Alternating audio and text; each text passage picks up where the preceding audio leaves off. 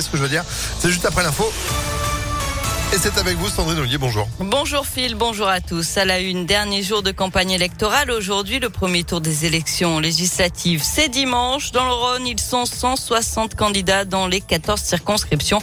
Ce matin, on s'intéresse aux enjeux pour les forces en présence avec vous, Léa Dupérin. Oui, à commencer par les grands partis. Celui de la majorité présidentielle espère faire aussi bien qu'en 2017. La République en marche avait à l'époque remporté 12 circonscriptions sur 14. Trois députés sortants ne se représentent pas, les autres y retournent. Les républicains lourdement battus il y a cinq ans entendent bien conserver leurs deux circos avec l'objectif aussi de regagner du terrain. Petite particularité, cinq candidats LR sont aussi des maires de la métropole. À gauche, la nouveauté, c'est la NUPS. Sur les 14 candidats investis par l'alliance LFI, PS Écolo et communiste, 6 viennent du parti de Jean-Luc Mélenchon. Lors du premier tour de la présidentielle, il était arrivé en tête dans six circonscriptions du Rhône.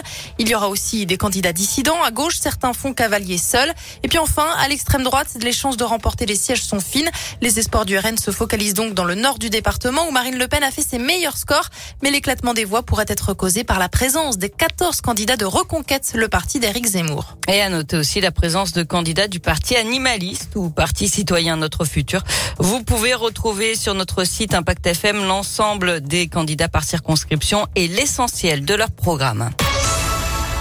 L'actualité, c'est aussi cette euh, manifestation des VTC. Ce matin, ils sont actuellement une trentaine pour Lafayette, dans le troisième arrondissement. Ils iront ensuite au tribunal rue Servian. 139 d'entre eux ont rendez-vous au Prud'homme aujourd'hui. Ils feront face au géant américain Uber. C'est pour une question de tarif.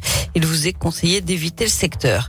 Il avait frappé une vieille dame et sa petite fille à coups de marteau. Ça s'était passé le 27 mai dernier dans le hall d'un immeuble du 6e arrondissement de Lyon. La dame âgée de 84 ans rentrait chez elle après avoir retiré 300 euros au distributeur. C'est là que le suspect lui était tombé dessus. Il avait frappé, tout comme sa petite fille de 25 ans venue l'aider.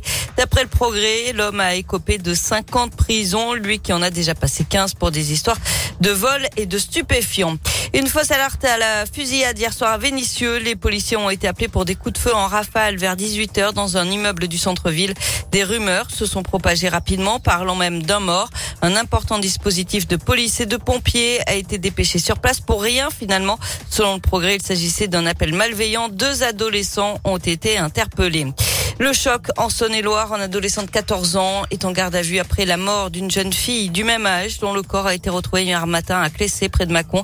Le jeune homme est même passé aux aveux pendant son audition. Il a confirmé avoir donné rendez-vous à la victime, à sa petite amie, dans la nuit, comme c'était leur habitude, et l'avoir poignardé à plusieurs reprises. Une information judiciaire a été ouverte. Le suspect risque jusqu'à 20 ans de réclusion criminelle pour assassinat. Du sport avec euh, du foot. Autriche-France ce soir. C'est un match de la Ligue des Nations. C'est à 20h45. Les Bleus n'ont pris qu'un point en deux rencontres. Du cyclisme avec la victoire hier du Belge Wout van Aert sur les routes de Saône-et-Loire. Le maillot jaune remporte la cinquième étape du Critérium du Dauphiné. Les coureurs seront dans les Alpes à partir d'aujourd'hui. Près de 200 km au programme entre Rive en Isère et Gap dans les Hautes-Alpes.